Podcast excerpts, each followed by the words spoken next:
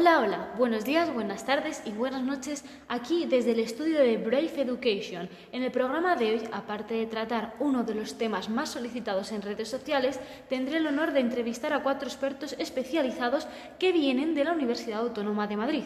Pero antes que nada, debemos aclarar qué es aprender a aprender, pues es el tema en el que nos vamos a centrar hoy. Aprender a aprender es una competencia básica del aprendizaje que no solo se lleva a cabo en las instituciones escolares, sino que también en la vida cotidiana. A través de esta competencia, el alumno debe lograr su realización personal completa para ejercer como ciudadano activo y en su vida cotidiana incorporarse al mercado laboral de manera satisfactoria, ya que habrá adquirido aprendizajes eh, permanentes y significativos. Una vez que ya sabemos el tema del que vamos a tratar, vamos a profundizar más en el asunto, con expertos hablando sobre las habilidades que incluye dicha competencia. Sin más dilación, nuestros expertos. Un aplauso.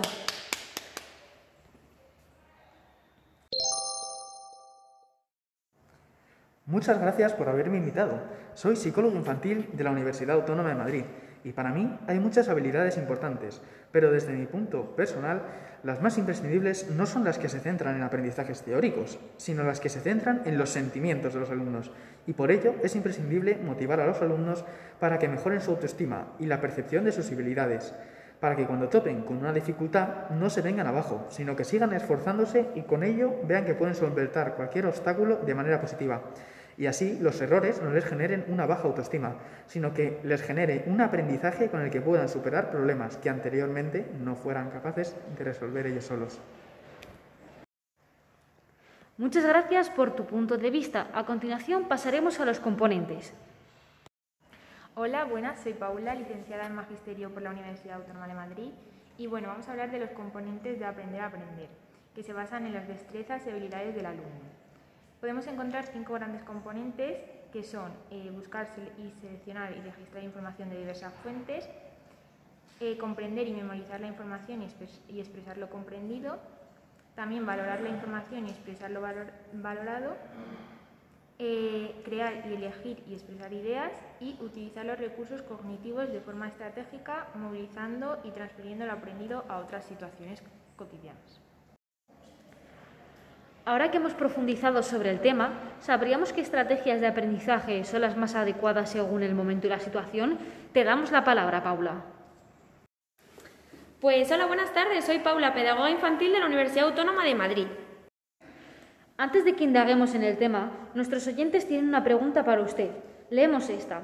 Es de Maritrini de Barcelona, que pregunta si son lo mismo las estrategias de enseñanza y las estrategias de aprendizaje. Te damos la palabra. Bueno, pues esta duda es súper común, pero hay que destacar que las estrategias de enseñanza son aquellos procedimientos que el profesor emplea pues, para enseñar, mientras que las estrategias de aprendizaje son los procedimientos cognitivos que se emplean para convertir el aprendizaje en un proceso un poquito más sencillo para llegar al objetivo de aprender.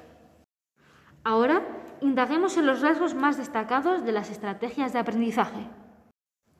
Bueno, pues podríamos decir que los rasgos más destacados de las estrategias de aprendizaje podrían ser que la aplicación no es automática, sino que es más bien controlada, que precisan una planificación previa y sobre todo el control de la ejecución, o que, por ejemplo, están relacionadas con la metacognición o conocimiento sobre los propios procesos mentales.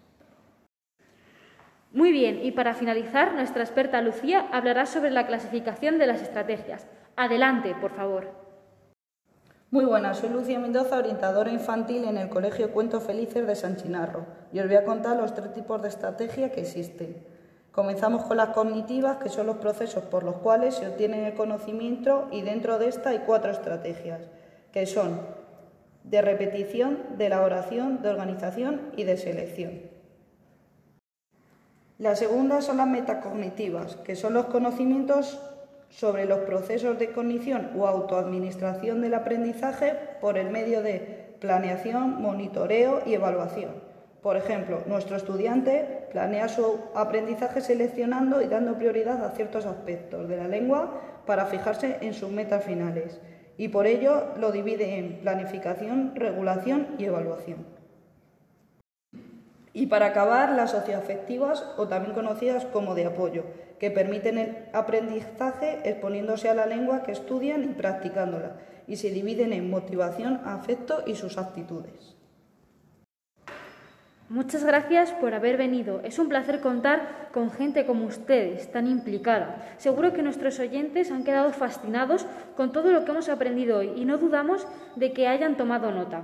Nos vemos la semana que viene, a la hora de siempre, y ya sabéis que podéis descargar este capítulo en la página oficial de The Brave Teachers.